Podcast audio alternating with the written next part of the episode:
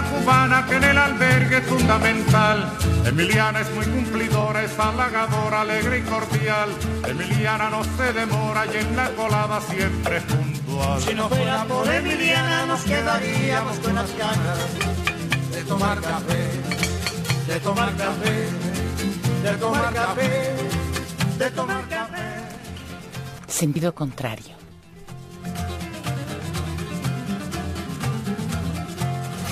Emiliana por la mañana piensa en nosotros, piensa en usted. Se levanta muy tempranito. y Una producción del Museo café Universitario del Choco para Radio UNAM. todo lo bueno que usted le dé. Si no fuera por Emiliana nos quedaríamos con las ganas de tomar café, de tomar café, de tomar café, de tomar café.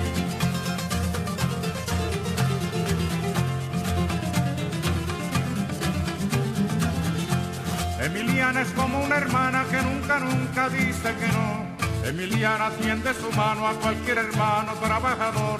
Su sonrisa es como la brisa por la mañana en que alumbra el sol. Si no fuera por Emiliana nos quedaríamos con las ganas de tomar café, de tomar café, de tomar café, de tomar café.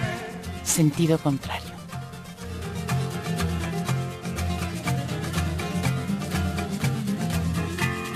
Emiliana, doña Emiliana, que en el albergue es fundamental. Si no fuera por Emiliana nos sentiríamos todos mal. Si no fuera por Emiliana, que en la colada siempre es puntual. Si no fuera por Emiliana nos quedaríamos con las ganas de tomar café, de tomar café, de tomar café. Con ustedes, Marcelino Perello. Ah, pero no me la entendió Emiliana ya es de avanzada, se lo ha ganado con su sudor. Yo la aplaudo con entusiasmo, con alegría y con calor. Emiliana como cubana es un ejemplo y es un honor. Si no fuera por Emiliana nos quedaríamos con las ganas de tomar café, de tomar café, de tomar café, de tomar café.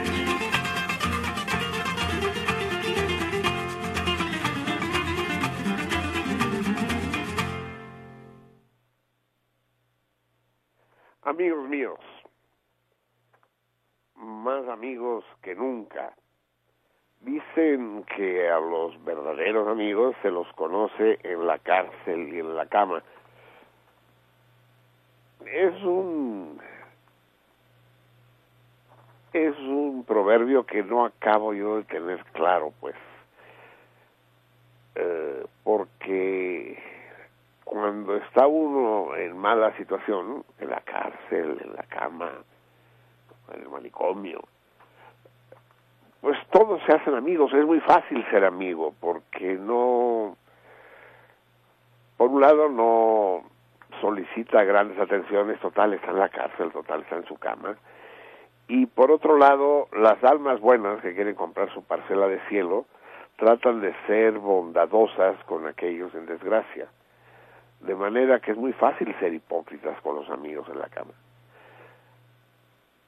Yo no estoy pensando en que ustedes sean hipócritas, pero sí en que yo estoy en la cama. Les estoy transmitiendo desde una posición casi horizontal porque me dio una madre de esas H17N24, puta, una pinche gripe de la chingada.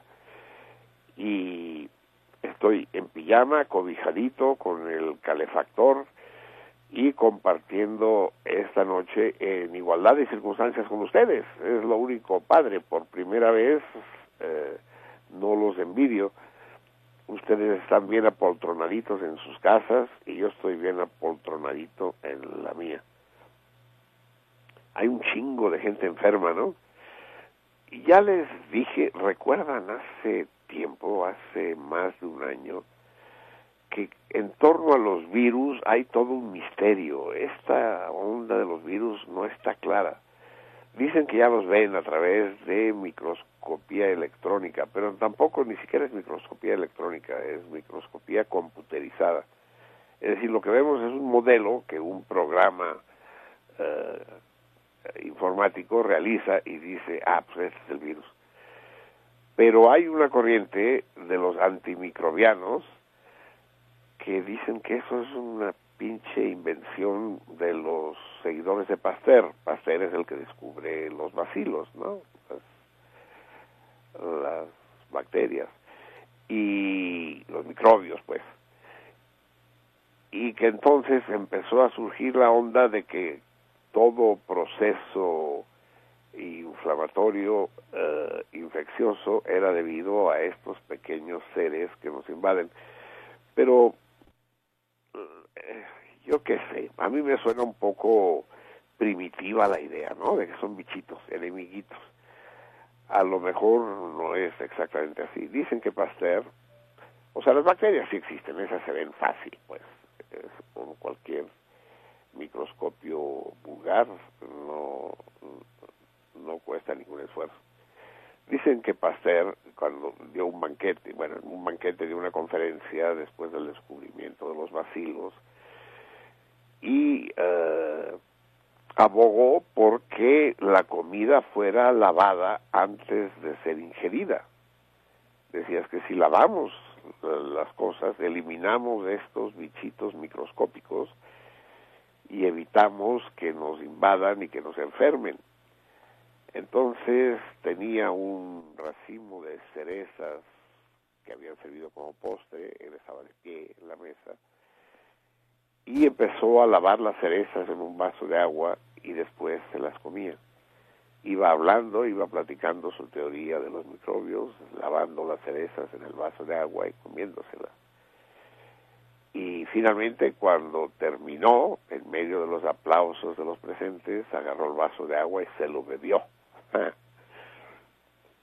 En fin, eh, hay gente, incluso un premio Nobel de Medicina, que eh, no solo afirma que los virus no existen, sino que en particular el virus del SIDA no existe, que es una simplificación, que es solo un modelo teórico, que es una solución emergente. Solución emergente o no solución emergente, me siento de la chingada. Con la gripe hay un problema, amigos míos, ya lo saben ustedes, que se considera una enfermedad banal, banal, banal, banal es mis huevos, cabrón.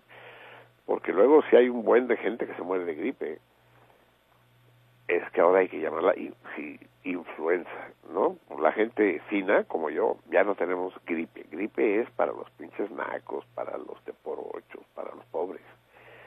La gente fina tenemos, y no tenemos, padecemos influenza. Son muy, son muy influyentes. Y, y el, el problema es que cuando se enferma uno de influenza, de gripe, nadie lo pela uno, no tiene importancia, nadie lo compadece uno, uno dice, ay, pobre, y a la verga, ¿no? Si se rompe uno un brazo, si tiene uno hepatitis, eh, si, si, si le da una trombosis coronaria, todo el mundo se compadece, y es lo que les decía, que se conocen a los buenos amigos, disque, pura, madre. Pero la gripe, que siente uno verdaderamente de la chingada, ahí nadie lo compadece, nadie se solidariza. ¿Ustedes creen que la vica me trae de comer o que me, me hace tecitos? Una pura madre, pues. Lo, lo que pasa, lo que pasa es que ellas también están jodidas. Eh, es que es una pinche cadena, eso sí es una forma de comunidad humana importante. Es la única manera que nos sabemos comunicar los humanos. Porque el primero que se enfermó fue el puto 133, que siguió saludando de beso. ¿Cómo es puto? Saluda de beso a todo el mundo. Entonces empezó a saludar de beso a todo el mundo, ya enfermo, cabrón. Entonces contagió a Natalia, la sirvienta. La sirvienta, la señora, la señora que nos ayuda, dice. La señora a la que a veces ayudamos y Natalia se chingó a Vika y Vika se chingó el gato Shesh y el gato Shesh fue el que me chingó a mí. y a menos que la que la historia esa de los virus eh, inexistentes sea falsa es posible que yo vía telefónica, vía radio, donde esté ahorita contaminando a ustedes, queridos salmones, en este primero lluvioso, primero lluvioso por lo visto, en, en, en Francia, en Europa, en la zona templada de Europa, uh, finales de enero, principios de febrero, es lluvioso. Aquí no se llamaría lluvioso este mes, ¿no? Nosotros tenemos lluvias en verano. Pues ellos las tienen en invierno. Primero lluvioso y además es un día siniestro. Se llama Dafne laureola. Dafne laureola. Es una pinche planta hija de la chingada, venenosa, mortal pero que en dosis adecuadas, mínimas, se usa como purgante. O sea, no puede ser más simpática la hija de puta. Cuando se porta bien es purgante, cuando se porta mal lo mata uno. Y, y nuestro amigo Fabio de Glantan decidió que sería oportuno llamarle a este primero lluvioso o pluvioso, como dicen, uh, Dafne, Dafne, además Dafne, Dafne, Dafne Laureola. Va, vamos a escuchar música, amigos míos. El programa se va a desarrollar con toda la normalidad posible. Ahí en el estudio están el 3, el 133. ¿Quién, quién está de operador 133? 133. Dime, ¿quién está de operador? ¿No me pueden decir nada? No, por lo visto no me pueden decir nada. Giselo Bonarotti, el, gran Miguel Ángel, con lo que me gusta trabajar contigo, y ahora resulta que me enfermé. Uh, vamos a escuchar 133, vamos a escuchar al gran Silvio. Lo acabamos de oír, ¿verdad? Porque fue escuchamos el Día de Reyes, escuchamos el regalo que se que se dio el Día de Reyes. Vamos a escuchar con el gran Silvio ese hombre, pero antes déjame déjame decir algo. ¿Qué está pasando con Fidel, amigos míos? Es esta una discusión imprescindible. Discusión no, porque no podemos discutir. ¿Qué carajo se va a discutir si no tenemos el más puto elemento, pues? Eh, solo hay dos posibilidades. Bueno, hay más, pero razonables dos. O está enfermo, muy enfermo, y siguiendo la peor de las tradiciones de los, del comunismo, uh, del comunismo, no sé cómo llamarlo, del comunismo cerrado, del comunismo que, aunque estén en el poder, siguen clandestinos los pinches comunistas, como si estuvieran todavía en la insurgencia. No sé por qué. Si está enfermo, pues lo dicen que está enfermo. porque ¿Qué necesidad hay de ocultarlo? Pero bueno, esa es solo una posibilidad, que esté enfermo. Al punto de que ya no escribe ni habla. Pero existe otra posibilidad, igual o más preocupante, y es eh, la de que esté emputadísimo. La de que repruebe con todo el vigor y toda la acidez posible eh, el, el, arreglo que la actual dirigencia cubana eh, llevó a cabo con el gobierno de Washington para restablecer relaciones diplomáticas. Más de uno, entre los que me cuento, vimos eso como el principio del final de la revolución cubana, pues la, el, el peligro inminente de que Cuba se deslice como China o como Vietnam hacia un capitalismo vergonzante. Eh, déjenme explicar esto, que tanta puta gente lo confunde que me pone de mal humor. La diferencia entre vergonzoso y vergonzante. Eh, vergonzoso es aquello que debería producir vergüenza. Y vergonzante es aquello que se hace disimulando la vergüenza que se siente, que se hace de manera taimada. Bueno, ese fue un paréntesis cultural, eh, cortesía de las sopas manchan. Eh, volvamos con Fidel. ¿Qué pasa con Fidel? ¿Qué pasa? ¿Qué está pasando en Cuba? Eh, hay un impas. Después de la bomba de hace un mes, más de un mes, hace cinco semanas, de que se reanudaban relaciones diplomáticas, el bloqueo no se ha levantado, se ha levantado solo parcialmente. Y obviamente los gringos, bestias carroñeras, exigen, obviamente lo que acabaron exigiendo es que cese el régimen socialista, que se instale la propiedad privada, que que cundan los capitales, que se abran completamente las fronteras a mercancías y a personas, obvio, Y supongo que el gobierno cubano resiste, pues, y quiere mantener ciertos parámetros de organización social específicos, ciertos parámetros socialistas no lo sabemos, pero estoy muy preocupado. El silencio de Fidel me tiene realmente eh, eh, desasosegado.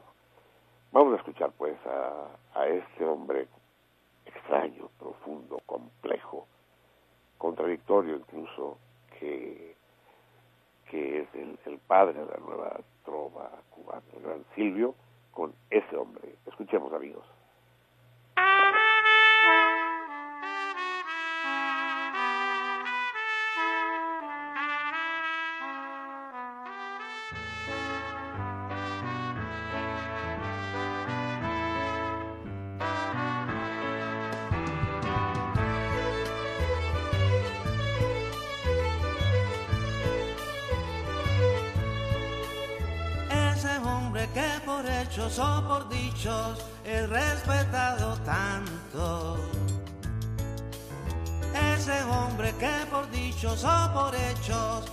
Festejado tanto. Debiera olvidar que casi va solo. Cuando desnudó aquella emoción que ahora es de todos, debiera olvidar que casi va solo cetro que hoy le ciñen a coro.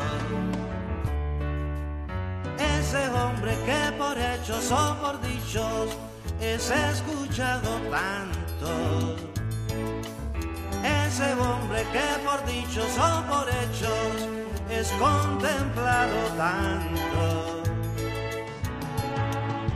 Recuerde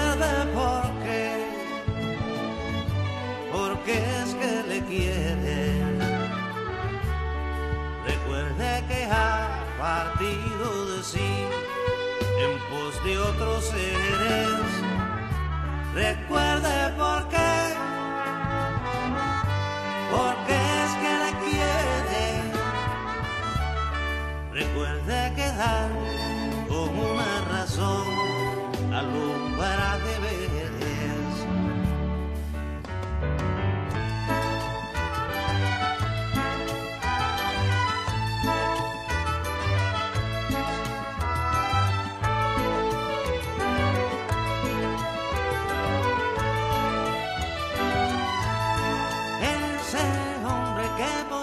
O por dichos es amado tanto. Ese hombre que por dichos o por hechos es alabado tanto.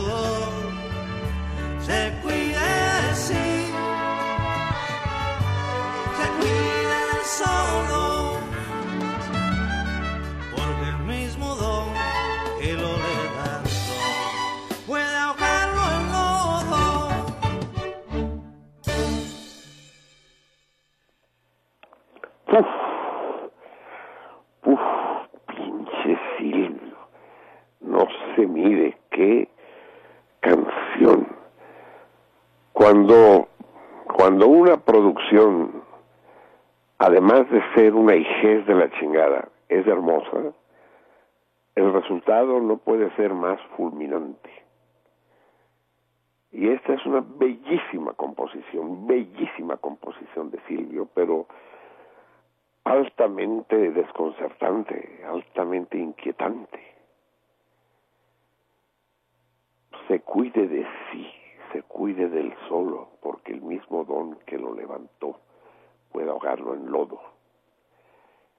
Y Fidel calla, y Fidel permanece en silencio. En fin, ya sabremos más cosas.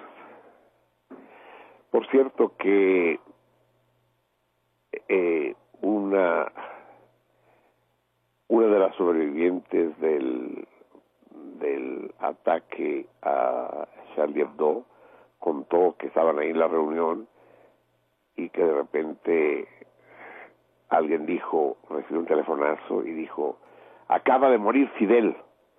Todo el mundo se levantó sobresaltado y se rió, jajaja, no, es broma, es broma, es broma y minutos después ocurrió aquello que no era broma, que no fue broma.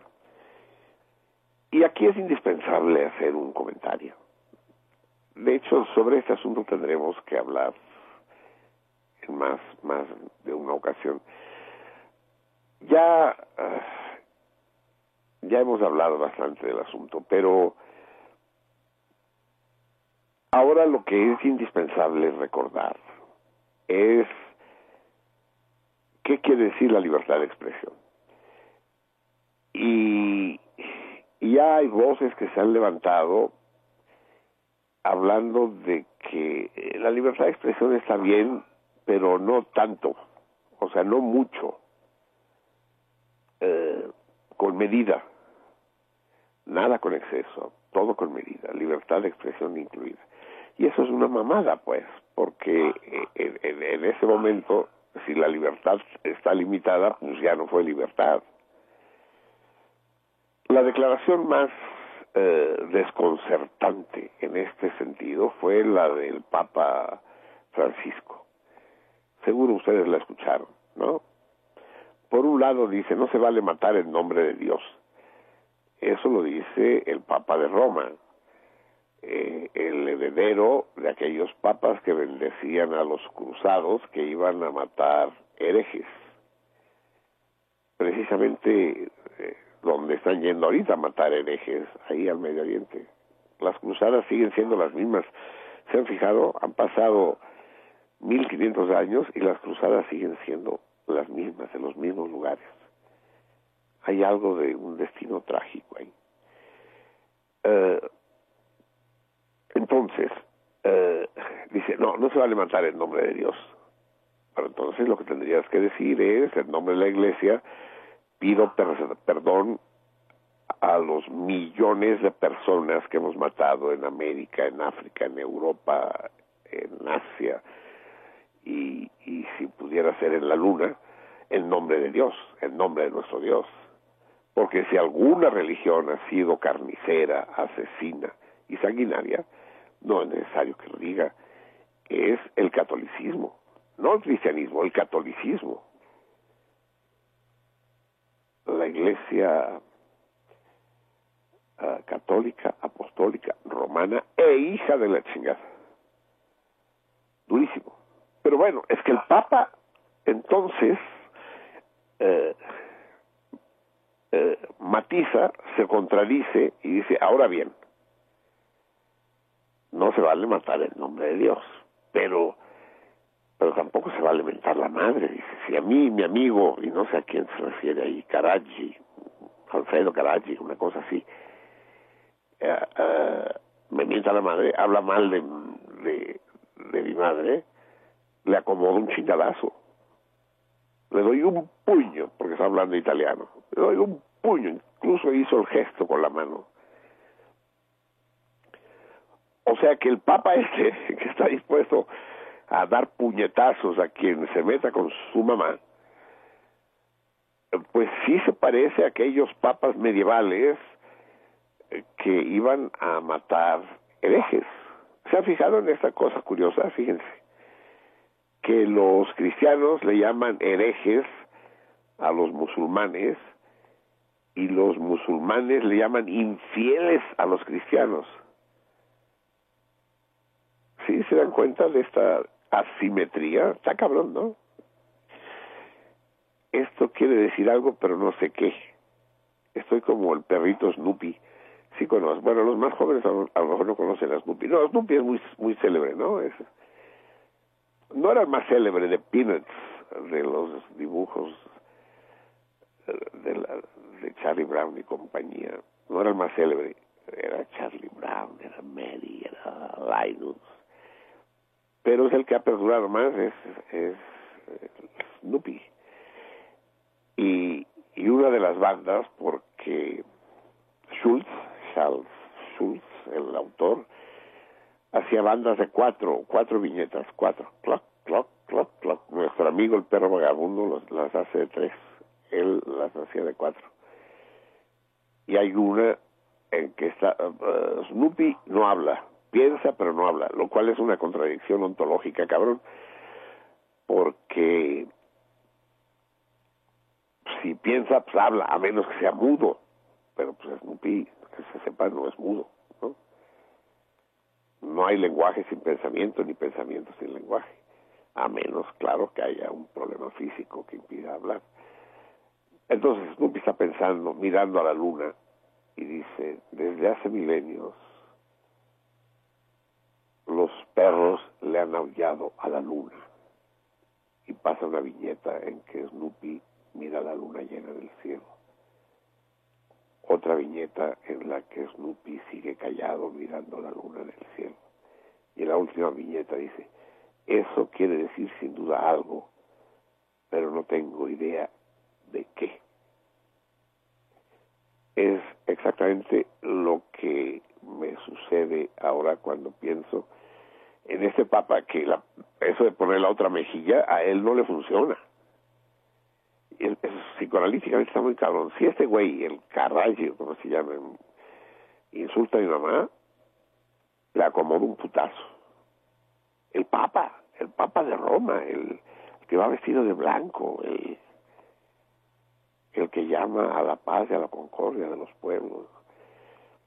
Y que de alguna manera con esa frase justifica el atentado de, de la calle de Alpert, Nicolás Alpert, en París. Uf, uf, qué duro. Vamos a escuchar música francesa, amigos, ¿les parece? Porque yo estoy muy a gusto aquí, chingas. El programa podría durar muchas horas hoy. Estoy todo ronco y me duele la garganta y estoy mocoso pero pero es de poca madre. Yo creo, a ver, Michelangelo, me estás oyendo, ¿podríamos hacer los programas siempre así, aunque no esté yo enfermo? Se, se, oye mal, o sea, se pierde algo, tengo que estar como pendejo ahí metido en ese pinche estudio de mierda al que nos cambiaron. No puedo estar aquí en la casa viendo la tele mientras hago el programa. No, no me puede contestar Miguel Ángel, mejor que no me conteste. A ver, 133. Vamos a escuchar, ya sabes, el disco de música francesa. Normalmente cuando pongo música francesa, pongo la música francesa clásica, es decir, de los años 60 y 70, ¿no? El gran movimiento de la de la canción francesa, Barbara, uh, Jacques Léo Ferré, todos ellos. No. Ahora vamos a escuchar a una cantante contemporánea. que no hemos escuchado en el programa todavía. Ah, chingado, espérenme, pero, sí, bueno. Eh, Juliette. Vamos a escuchar a Juliette hablando. ¿Saben ustedes que en París en este momento existe un verdadero estado de sitio? Esa madre de que no, que el problema no, no hay ningún conflicto entre los musulmanes y los cristianos, eso fue un acto aislado. Pura madre, ¿cómo que no hay? Han detenido docenas, cientos de musulmanes de todo tipo en París, a los que han logrado atrapar, a los que no están ocultos o aún estando ocultos. Hay un verdadero clima de terror en todo París. Eh, y sobre todo lo que ellos llaman la banlieue, los suburbios, ¿no?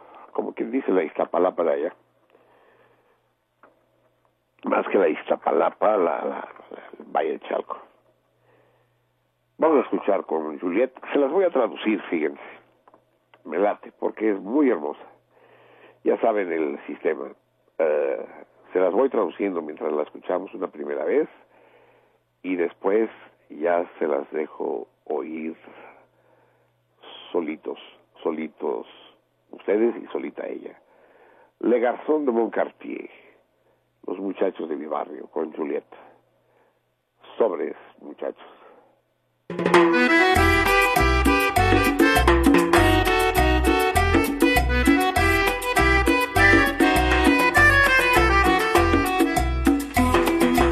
ont le regard dur dans de grands yeux de fan, une arme à la ceinture et des gestes d'enfant. Trae la camiseta de su jugador preferido y tatuado sobre su piel un Cristo ensangrentado. Noche y día van viven de humo de todos los fraudes los muchachos de mi barrio. Yo voy a rogar a la Madonna de los ojos cerrados, impasible bajo sus flores y bajo el velo del dolor. Oh Santa Virgen de los asesinos, prefiero creer que tu llanto son para los hijos abandonados, los muchachos de mi barrio.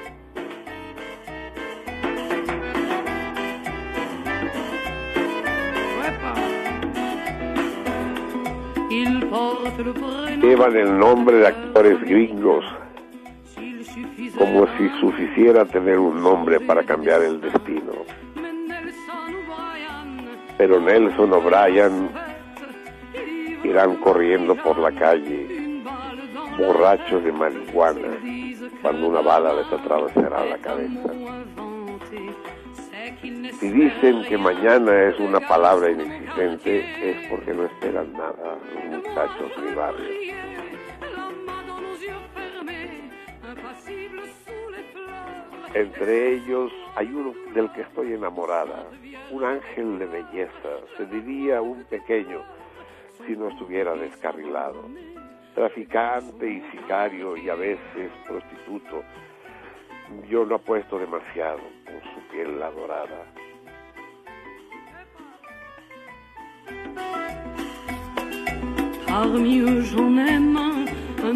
De Entonces yo quedé viuda antes de estar casada.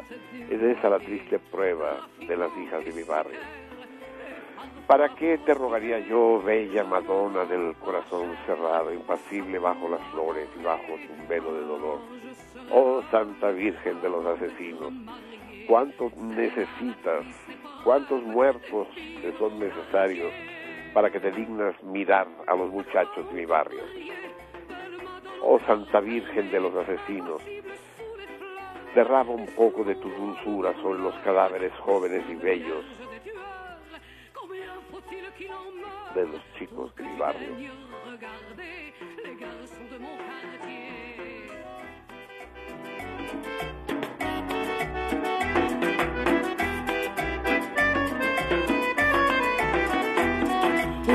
Vierge des tueurs, verse un peu de douceur sur les cadavres jeunes et beaux de los chicos de mi.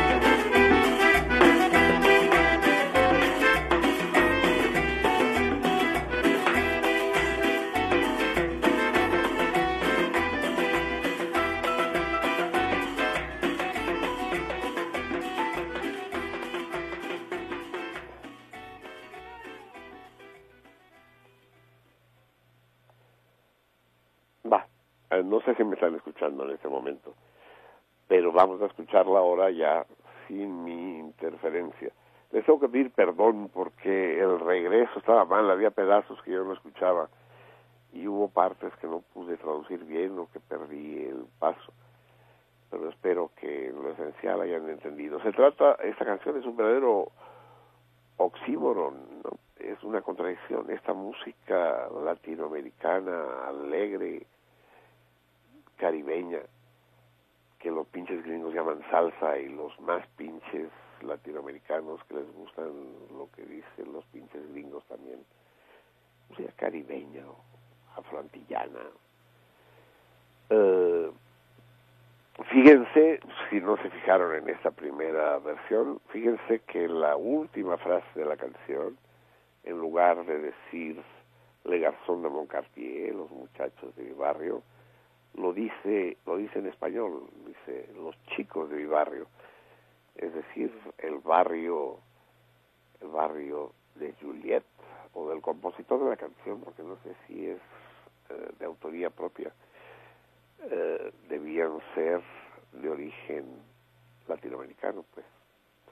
Órale, vamos, eh, escuchen ahora sí a gusto, Le Garçon de Moncartier, los muchachos de mi barrio.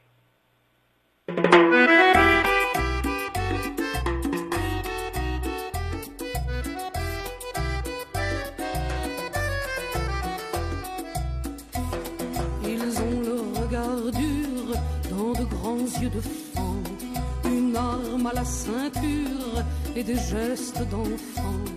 Ils portent le maillot de leur joueur préféré et tatoué sur la peau un Christ ensanglanté. Nuit et jour en maraude, ils vivent de fumée et de diverses fraudes, les garçons de mon quartier. Et moi je vais impassible sous les fleurs, et sous son voile de douleur, ô Sainte Vierge des tueurs, j'aime à croire que tes pleurs sont pour tes fils abandonnés, les garçons de mon quartier.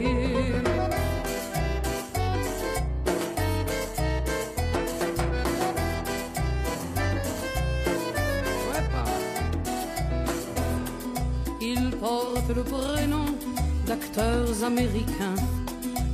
Suffisait d'un nom pour changer de destin. Mais Nelson ou Brian prendront à la sauvette, ivres de Marie-Jeanne, une balle dans la tête. S'ils disent que demain est un mot inventé, c'est qu'ils n'espèrent rien, les garçons de mon quartier. Et moi je vais prier, impassible sous les fleurs et sous son voile de douleur. Ô Sainte Vierge des tueurs, j'aime à croire que tes pleurs sont pour tes fils abandonnés, les garçons de mon quartier.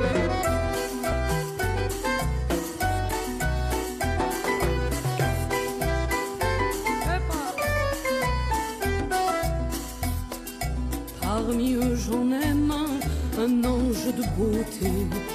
On dirait un gamin s'il n'était dévoyé. Trafiquant et sicaire et parfois prostitué. Je ne donne pas cher de sa peau adorée. Alors je serai veuve avant d'être mariée. C'est là la triste épreuve des filles de mon quartier.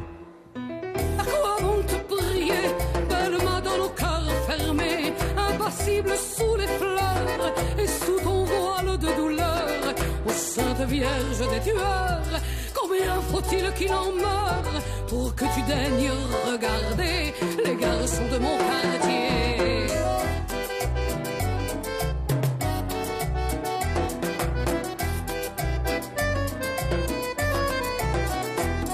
Ô Sainte Vierge des tueurs, un peu de douceur sur les cadavres jeunes et beaux de chicos de mi.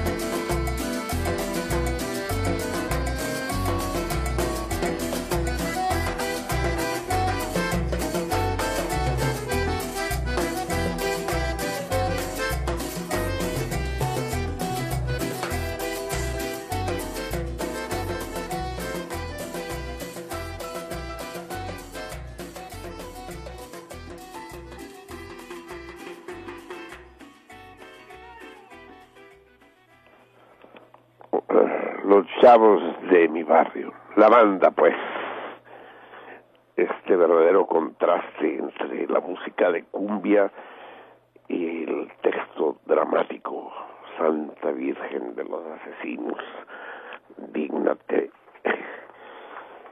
mirar tantito los muchachos de mi barrio. Bien, amigos míos, ya son las 10 de la noche con 45 minutos de este primero lluvioso. Dafne, la aureola. Eh, fíjense que hoy sale la noticia de lo que ya se había anunciado. Para eso hay que saber algo de economía. Eh, para entender cómo pasan las cosas. Fíjense, en la bolsa nos hemos acostumbrado a decir que con dinero se compran acciones. Y no es así, es al revés. Las acciones son una especie de metadinero. Con acciones se compra dinero. Si uno cambia dinero por acciones, no está comprando acciones, está comprando dinero. O vendiéndolo, en fin, depende de lo que esté uno haciendo. Eh, y hay un elemento más, todavía la cosa más complicada, porque por encima de las acciones están las llamadas opciones. Las opciones, eh, las opciones son lo que sí permite comprar acciones. Es decir, con las opciones se compran acciones y con acciones se compra el dinero. Por eso ya habrán escuchado ustedes a veces esa expresión desconcertante de el precio del dinero. El dinero está caro Eh, porque se necesitan muchas acciones para comprar dinero. Y eh, si se tienen opciones, entonces sí se pueden comprar acciones. Pues resulta que Carlos Slim, eh, este personaje del México contemporáneo, tenía opciones del New York Times. ¿Será el New York Times el periódico más importante, póngale comillas, e importante del mundo? ¿Será el más renombrado? No sé si el mejor, quién sabe qué quiere decir eso, el mejor. ¿Será, será el más célebre de los periódicos del mundo? Yo creo que hace años era Le Monde, pero Le Monde se vino abajo, o el Frankfurt Allgemeine Zeitung, o si el Corriere de la Cera, no. Uh, en América Latina, sin duda alguna, durante muchísimos años, el más importante fue el Excelsior. Es el único que encontraba yo en la Rambla de Barcelona, en los puestos de periódicos. Eh, a veces el Clarín de Buenos Aires, pero el New York Times es probablemente hoy por hoy más importante que el Washington Post, o que Los Angeles Times, o que el Wall Street Journal, eh, sin duda. Pues resulta que Carlos Slim, nuestro mexicano, hay quien me dice, no es mexicano, no es mexicano, ay no mames, claro que es mexicano, mexicano de origen libanés o, ¿cómo se, cómo se llaman los cristianos del Líbano? Uh, también vienen menonitas, no, maronitas, eso, maronitas. Carlos Slim debe ser de origen maronita eh, como la mayoría de los libaneses que emigraron a México, a Yucatán sobre todo. El caso es que resulta que nuestro Carlos Slim es en este momento el principal accionista individual del New York Times, individual. Tiene el 17% de las acciones. Decidió comprar, con sus opciones, decidió comprar acciones 17% es una cifra ya considerable, no mayoritaria, pues, pero son miles los accionistas del, del New York Times. Ahora bien, fíjense lo siguiente. Eh, las hay distintos tipos de acciones, las A, las B. Las acciones que tiene Slim no le permiten participar en el consejo de administración es decir, en el que toma las decisiones. acerca de la línea del periódico, del personal del periódico, de la administración del periódico. Tiene acciones y entonces si las acciones suben gana dinero, si las acciones bajan pierde dinero, tiene dinero y, y puede votar en las asambleas de accionistas, pero, pero no forma parte del Consejo de Administración.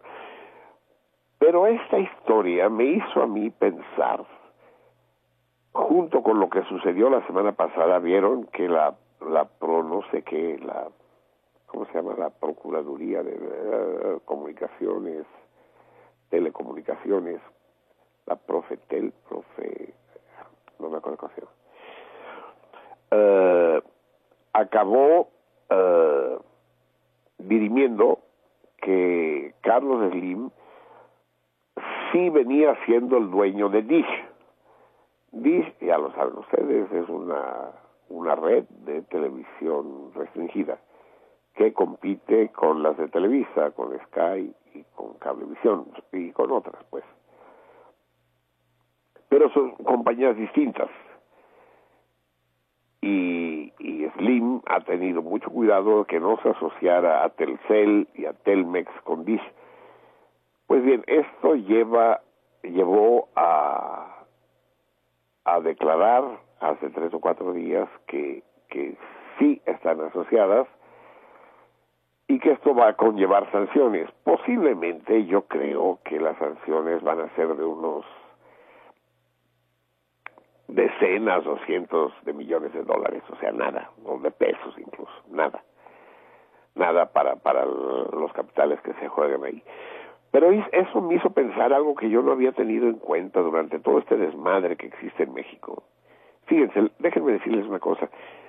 ¿Se les ocurre acaso que hay alguna relación entre lo que sucedió en París en el atentado contra Charlie Hebdo y lo de Ayotzinapa, lo de Iguala? Pues sí, en los dos casos hay la sospecha de que se trata de un montaje que sirva de pretexto para algunas cosas y que el fondo de la cuestión sea el mismo, el petróleo. Alguien se quiere apoderar del petróleo de México, no nos hagamos pendejos, alguien. Y, no sé, y tampoco me interesa tanto ponerle nombre a ese alguien, pues, a los grandes potentados del, de los hidrocarburos. Pero también se quieren apoderar del petróleo del Medio Oriente el petróleo es la vida, no nos damos pendejos. Durante años se dijo, el agua es la vida, hay que tener agua, sin agua nos morimos. Pura madre, del agua podemos prescindir, para eso está la Coca Light. De lo que no podemos prescindir es del petróleo. Sin petróleo, ni agua, ni coca. Entonces, si damos crédito a la sospecha de que eh, lo de lo del Charlie Hebdo es una representación, como ha habido tantas en el mundo, como el incendio del Reichstag, o de las que ya se confesaron, ¿no? Como el hundimiento del barco gringo frente a la bahía de La Habana. ¿Cómo se llamaba ese barco? ¿Cómo se llamaba ese barco? Ahorita se lo digo en un momento. Ah, porque déjenme decirles una cosa, chingada. Como estoy aquí en la casa, estoy junto a la compu y entonces puedo buscar cosas y decir un chingo de cosas. Pero bueno, entonces el, el problema sería el siguiente. Televisa está en contra de Slim, durísimo, durísimo, durísimo.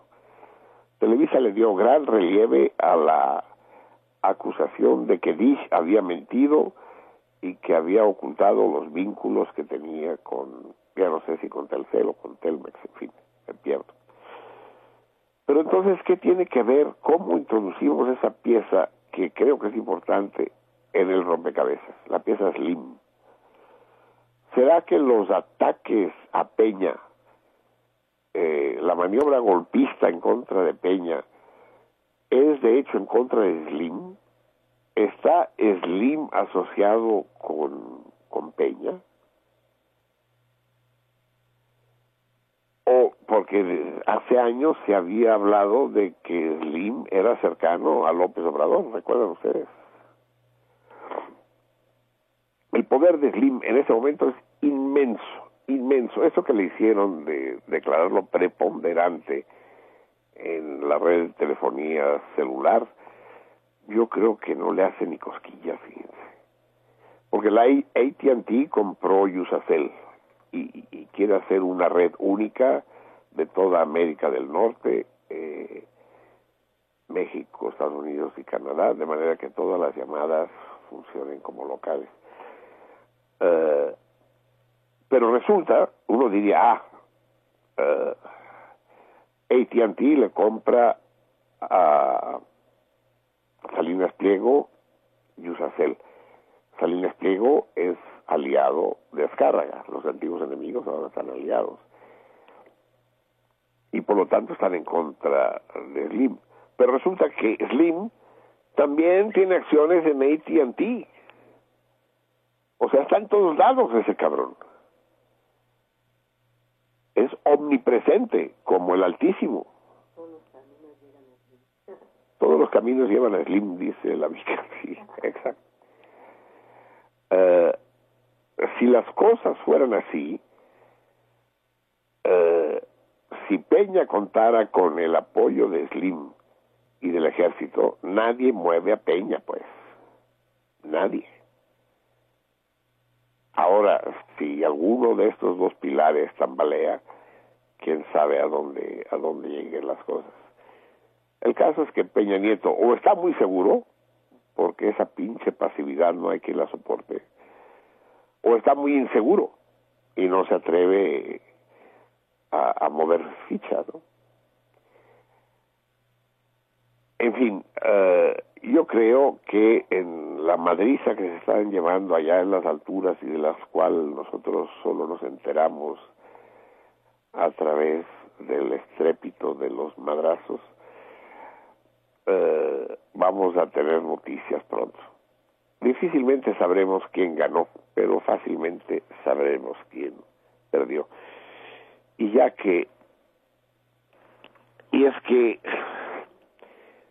más difícil que saber ganar, que, que no es que no, es, no son nada, ¿eh? saber ganar con altura y con dignidad no es, no es fácil. Pero saber perder es todavía más cabrón.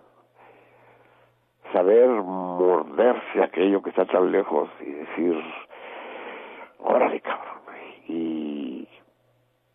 asumirlo con frialdad, aquellos aquellos hombres, ¿no? Que perdían toda su fortuna en, en el casino, se paraban vestidos de frac, demacrados, se dirigían al resto de la mesa, a los que se lo habían chingado, a los que se lo habían cogido, le decía, buenas noches, señores, damas, ha sido un placer. Salían al jardín del casino y ahí se metían un balazo eso, eso no es fácil. Saber perder, mucha gente pierde, pero pocos saben hacerlo. Escuchemos a María Luisa Landín con este bolero, pero arrabalero de a madres desde la colonia obrera. Hay que saber perder.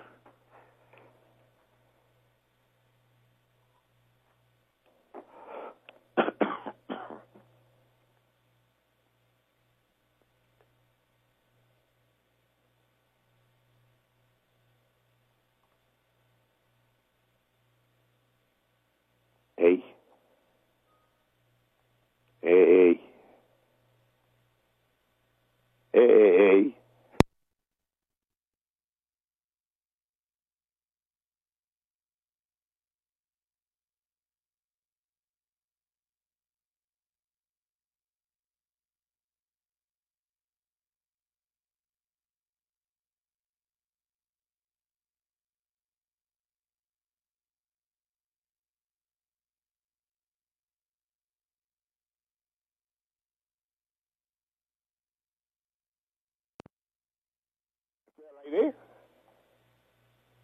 Bueno, no sé si estoy al aire. Finalmente esto no resulta tan cómodo como parecía.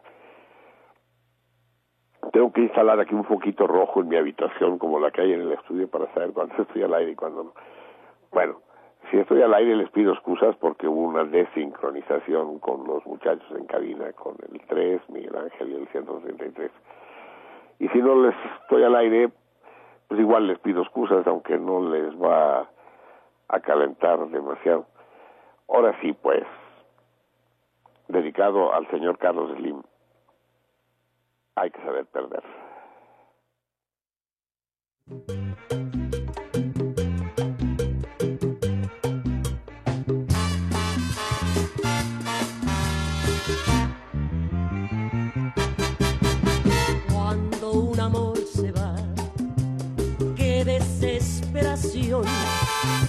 Cuando un cariño vuela, nada consuela en mi corazón.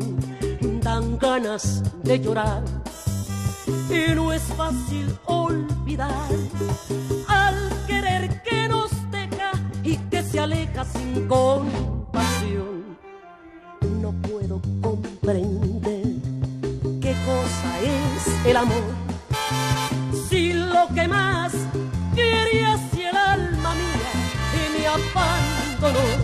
Pero no hay que llorar, hay que saber y perder lo mismo. Pierde un hombre que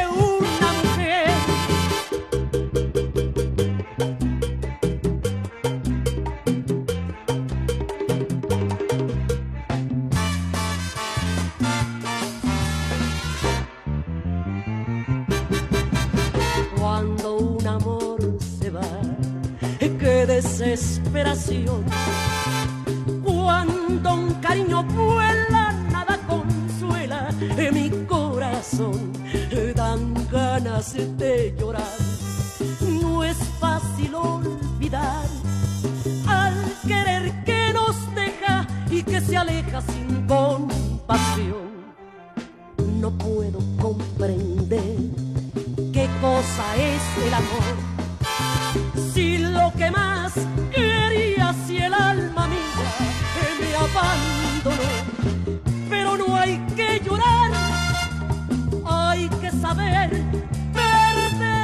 Mismo, pierde un hombre que una mujer.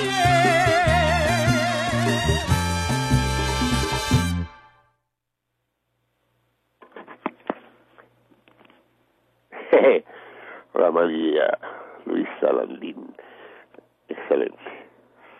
Lo mismo pierde un hombre que una mujer. Bueno, no exactamente lo mismo, pero complementario. Eh, sí les, sí les, ya les pregunté eso de eh, qué es, qué es lo esencial en la relación no. Eh, A ver, es que lo tengo que traducir y adaptar. Eh, ¿Qué es lo más importante de la diferencia entre un hombre y una mujer? ¿Qué es lo más importante en la diferencia entre un hombre y una mujer? Que la diferencia entre.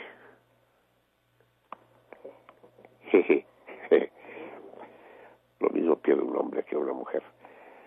Bien, amigos míos, yo sé que hay salmones, pues no, no, no todos los salmones están a la altura del sentido contrario. Y hay algunos a los, a los, los que siguen con emoción el, el americano, el fútbol americano gringo. ¿Qué quieren que les diga?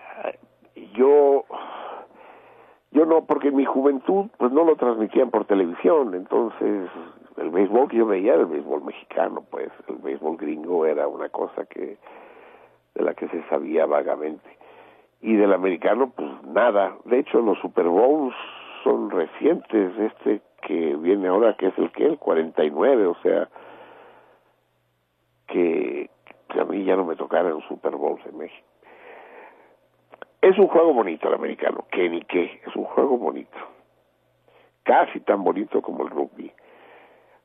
Pero, pues no lo, lo, lo tengo que ver a contrapelo, pues así, como, como comiéndome,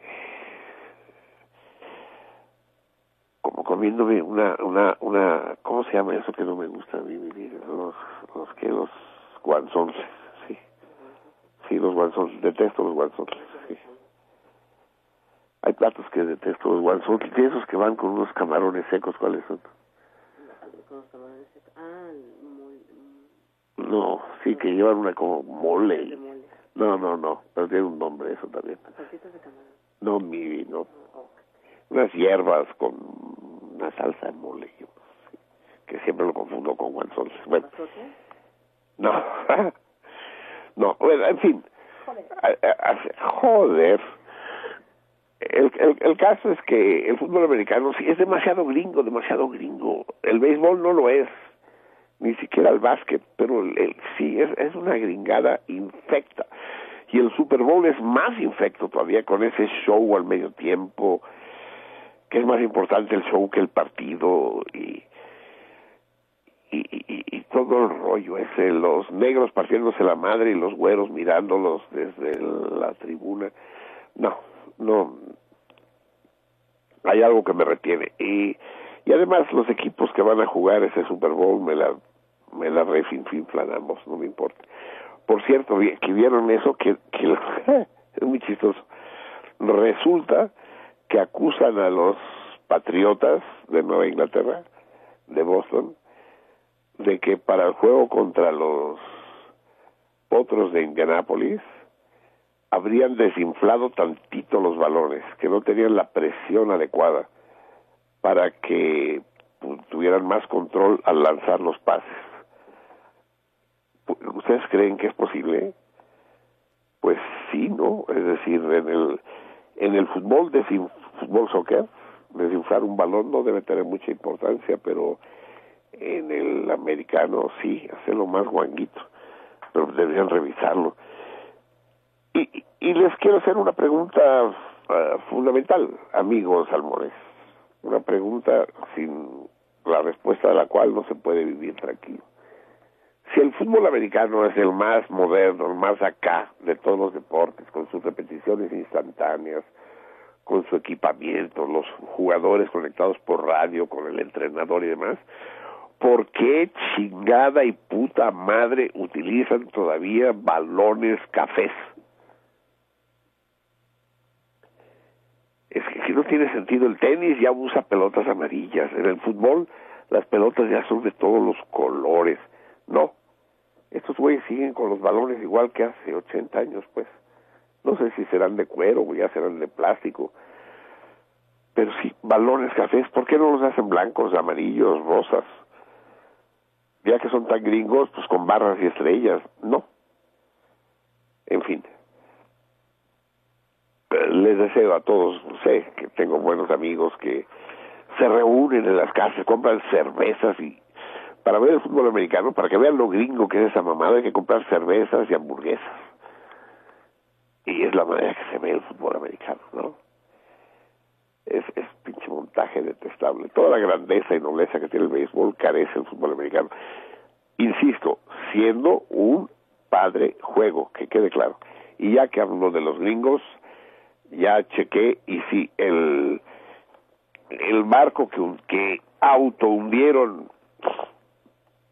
los gringos frente a La Habana para declarar la guerra a los españoles y correrlos de Cuba fue el Maine. Y, y de esa manera se liberaron de, de España en Cuba para hacer a Cuba una colonia, que es lo que quieren volver a hacer ahora, ¿no? Pero el Maine ya reconocieron que sí fue un, auto, un autoatentado. No han reconocido todavía que fue un autoatentado el hundimiento de los petroleros mexicanos, el potrero de llano y el faja de oro, que también fue el pretexto para uh, hacer que México rompiera su neutralidad y le vendiera petróleo a Estados Unidos y declarara la guerra al eje. Eh, ya les hablé del incendio al Reichstag, ese sí está certificado, ya se sabe que sí fue un autoatentado que permitió el ascenso de Hitler al poder. Lo de las Torres Gemelas, pues ahí está, ustedes crean lo que pertinentemente les dicte el sentido común, pero yo estoy seguro que esa madre fue prefabricada. Recuerdo que me entrevistó acerca de eso la querida Denise Merkel, me dijo, no, no, no, hay que pensar en las cosas, la, la verdad siempre es lo más sencillo si te duele la cabeza no vas a pensar que tienes un aneurisma, tienes que pensar pues que te va a dar gripa. Y yo le contesté, ah, según tú, lo más sencillo es que siete güeyes con cúters en la mano secuestren cuatro aviones. Eso según tú lo sencillo. Para mí lo sencillo es que los controladores del aire se hayan hecho pendejos y haya organizado, hayan organizado todo un, todo un operativo necesario para armar el circo ese, de manera que las torres se cayeran, en fin, para que todo saliera a pedir de boca, como en una buena película gringa, buena entre comillas, por supuesto. Incluso lo de Pearl Harbor, que fue, fue el pretexto para declararle la guerra a Japón, pues está por ver. ¿Ustedes creen que si, que si el ataque a Pearl Harbor hubiera sido de Davis, eh, no hubiera tenido éxito? Ay, ay, ay, ay, ay. En fin, eh, pretextos van, pretextos vienen. El caso es que el portaaviones Charles de Gaulle ya está en el Golfo Pérsico el emblema de la Marina francesa. Entonces ya entendí, ya entendí cuando cuando el pincho Hollande decía yo, yo, yo soy Charlie, yo soy Charlie en, en, en, la manifestación de París, no, no se refería a Charlie Hebdo, se, se refería al portaaviones, cabrón, yo soy el portaaviones Charlie de Gaulle, cabrón, no otro. Van a venir a mí a tomarme el pelo. Vamos a escuchar música buena. Escuchamos demasiada música corriente, qué chinga. Y tenemos un poco dejada de la mano la música buena. A ver, 133, ¿estás ahí? Vamos a escuchar a este grande. O, espérense, no, porque si no, no me va a dar tiempo. Bueno, sí. Vamos a escuchar a San Martini. A San Martini no lo hemos oído nunca en el programa y quiero que lo oigamos porque es uno de los compositores barrocos más hermosos, más yo diría que la música de San Martini es de las de las más sabias, de las más dulces y sin embargo eh, injustamente relegado escuchemos, es que el pinche disco que tengo no dice cuánto dura. 133, eh, vamos a escuchar el principio. Si se alarga mucho, me avisas, ¿no? Y, y lo fedeamos. Vamos a escuchar de Giovanni Battista San Martini el concierto, el concierto para oboe y cuerdas. El oboe, el oboe. Si yo tuviera que escoger un instrumento, yo de joven quería aprender clarinete, después ya me cambié para siempre más al oboe. Escuchamos pues el concierto para oboe y cuerdas en mi bemol, interpretada por la Orquesta de Cámara de Venecia de Giovanni Battista San Martín. Deleítense.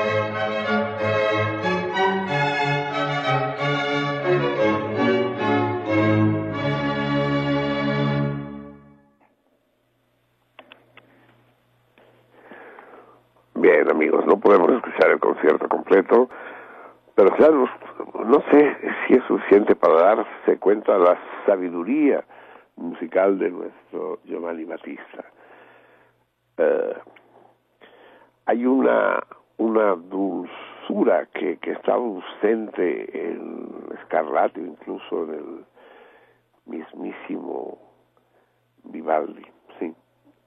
Hay algo muy conmovedor en Giovanni Battista. A ver, vamos a hablar de correspondencia y toritos, amigos míos. El torito que estaba vigente esta semana era, pues no me escriben, es que yo no sé. Eh, el torito que estaba vigente esta semana era el de qué bandera en el mundo, qué bandera de, de un país era la que más colores tenía la más colorida de todas. Bandera de país, ¿eh? bandera de Estado, miembro de la ONU, pues. Y resulta, ahí en, en nuestra página de, de Facebook, en, la página del Cardumen en Facebook, ah, hubo varios comentarios, pero no exactamente una respuesta. La, la bandera más colorida del mundo solo tiene una respuesta, que es Antonio Vizcaya, que nos llega desde Chile, nada menos. Y es la bandera de México. Porque contrariamente a lo que ustedes o algunos de ustedes podrían imaginar, eh, algunos preguntan, ¿con escudo o sin escudo? Ay, no mamen con escudo o sin escudo. La bandera es la bandera. No se le puede quitar y poner el escudo así. al- al- quito el escudo. La bandera es la bandera. Otra cosa es que hagamos una tira con los colores de la bandera, que no lleva escudo, pues, ¿no? Una banda. Por cierto, la, la, la banda presidencial en México lleva escudo o no lleva escudo.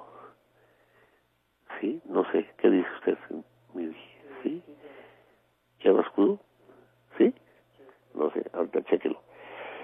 Pero bueno, es la bandera de México. Tiene ocho colores. Ocho. Tiene el verde bandera, el blanco bandera y el rojo bandera. Pero además Eso lo tienen que mirar, los que no lo han resuelto antes lo tienen que mirar y mirar el escudo. En el escudo está el negro u ocre de los contornos, el café del águila, el azul del lago, el verde clarito del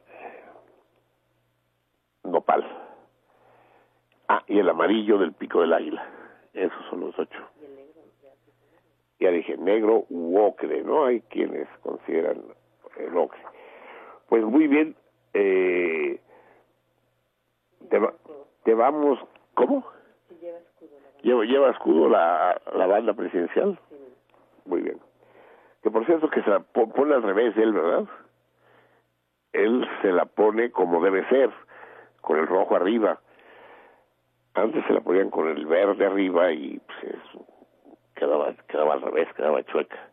Cara de pendejo tiene puta madre. Bueno, sí, eso es lo que fuera azul, eso.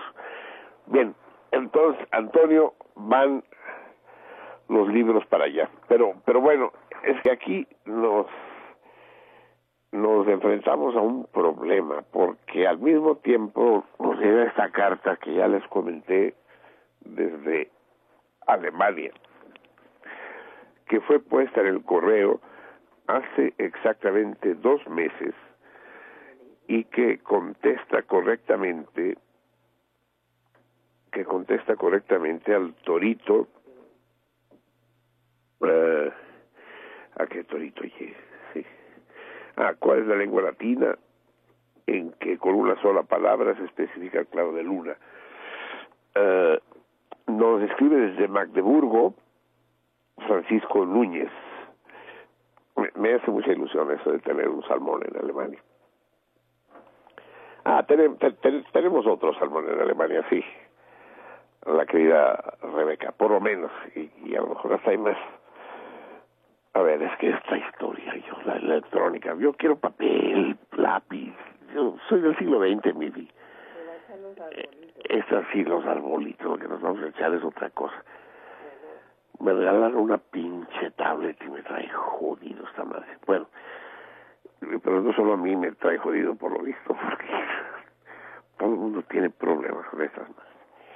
Entonces, Francisco Núñez eh, puso su carta eh, el 8 de agosto de 2014. 8 de agosto de 2014. Y, y nos llegó en diciembre. Y voy a dar su respuesta por buena, aunque eh, sí, no puedo no darla por buena. La lengua en la que el claro de luna es descrito con una sola palabra, en que se utiliza de manera corriente, es el gallego, luar, el luar. Eh, lo vi pasar en el luar. En portugués la palabra existe, pero no se usa, casi no se usa. Francisco nos manda un poema nada menos que del gran Pessoa, Ao longe, ao luar, un, un bellísimo poema que no sé si leer o, o ponerle musiquita. No, es muy cortito, se los leo. Se los leo en portugués y, y después, no, primero se los traduzco y luego se los leo en portugués. Dice, al largo, al claro de luna, en el río una vela, pasa serena. ¿Qué es lo que me revela? No lo sé. Pero mi ser vuelve me extraño sueño sin ver todos los sueños que tengo. Qué angustia me abraza, qué amor nos explica y la vela que pasa en la noche que resta. Ah, Fernando Pessoa. Si me dan a escoger a mí el mayor poeta de la historia de la literatura universal, me quedo con Pessoa o con alguno de sus heterónimos. Se los leo en portugués para que escuchen la sonoridad. Ao longe, ao luar. Ao longe, ao luar, no rio, uma vela. serena a passar. Què é que me revela? Non sei. Mas meu ser tornou-se-me estranho. Eu sonho sem ver os sonhos que teño. Que angustia me enlaza. Que amor non se explica. É a vela que pasa na noite que fica. Uf, qué belleza. Nos tenemos que ir, amigos. Ya saben que estamos apretados por el IFE y INE y no tenemos tiempo para más. Uh, uh, lo que vamos a hacer, vamos a regalarle libros, vamos a regalarle lote de libros a los dos, porque sería de la chingada que ahorita sorteáramos. Y sí, sí, vamos a enviarlos. Uno está en Chile y el otro en Alemania. Se los enviamos, sí. Entonces, tanto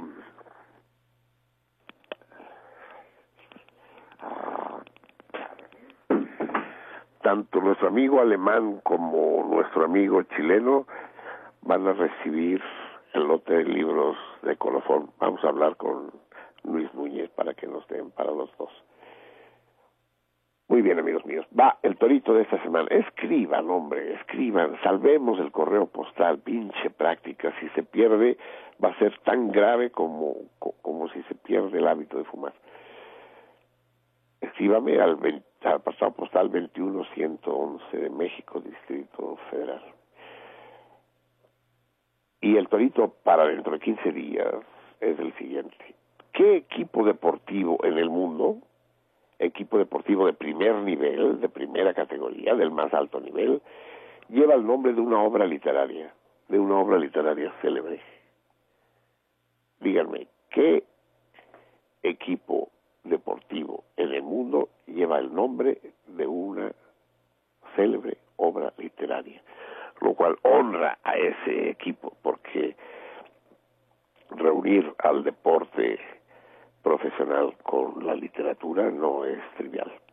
Y nos vamos amigos, vamos a escuchar una muy hermosa y esta vez no melancólica.